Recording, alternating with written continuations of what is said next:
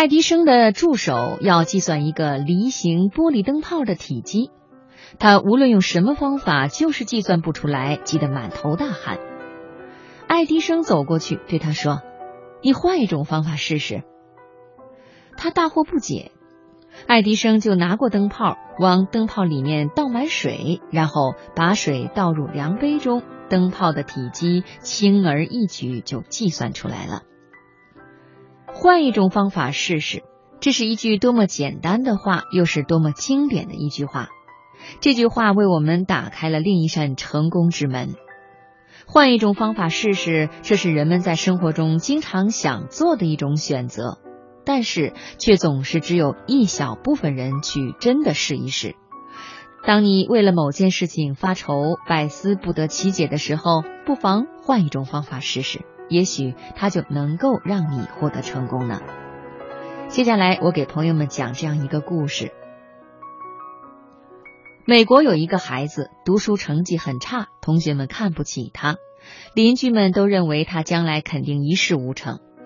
他也发奋努力过，可是毫无起色。但孩子的父亲却不责怪他，并且尝试换一种方法来教育他。有一天，父亲带他外出，途经一个小站的时候，父亲下车买东西。时间长了，汽车开走了，他很害怕。但是到终点站一看呢，父亲却在不远处微笑着等着他。他急切地问父亲：“怎么会先到终点的？”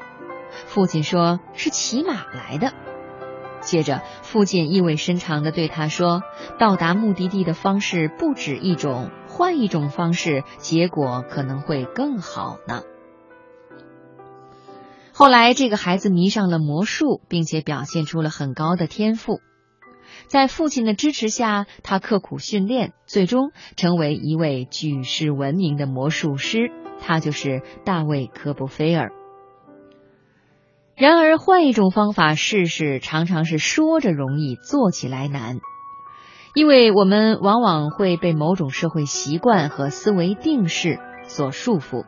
比如，孩子不能输在起跑线上，于是孩子从小就应当上好的幼儿园，上重点小学，今后才能够考上名牌大学，有个好前途。但是，尺有所短，寸有所长。不是每个孩子学习成绩都是优秀的，有的孩子学习成绩平平，甚至很差，但他在体育、文艺等方面有过人之处。所以，关键是老师和家长要真正了解孩子，然后要有勇气冲破各种思想束缚，换一种适合孩子的方式去教育他。大卫·科波菲尔的父亲这样做了。他造就了一位世界著名的魔术师。换一种方式试试，不仅要有勇气，而且还要有一个开放、活泛的脑子，掌握大量有用的信息和知识。前不久读到蒋子龙先生的一篇文章，在黔西南有一大片穷山坡，全是光秃秃的石头。多少年来，由于泥土少，当地农民在一个石窝窝里只能种一株苞谷。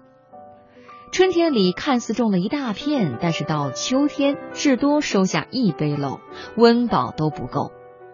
在我国这种石漠化地区有四百五十一个县市，涉及二点二亿人口，但冷冻村的农民却不认命。他们寻思，这里的石窝窝种苞谷不行，那么种其他的植物是否能行呢？他们决定换一种方式试试。经过反复学习、求教和实践，他们开始种植金银花。金银花抗旱性强，三年后成株，每株寿命三十年以上，一株大约能蔓延二十平方米，种了十四万株，差不多绿了一大半山坡。更重要的是，金银花浑身是宝，花蕾可制茶，干花、茎与叶可入药，全村年产一百二十多万斤，有些种植大户年收入达六万多元，这在村里可是破天荒的第一回呀！冷冻村的变化带动了整个黔西南，各村都换一种方式试试。高海拔的地方种草养畜，低海拔的村落种植花椒。岩石白天吸收热量，晚上散发出来，有利花椒生长。这个原本不具备人类生存条件的地方，人均收入已经达到四千元，而且以生物手段治理石墨化已达百分之九十五。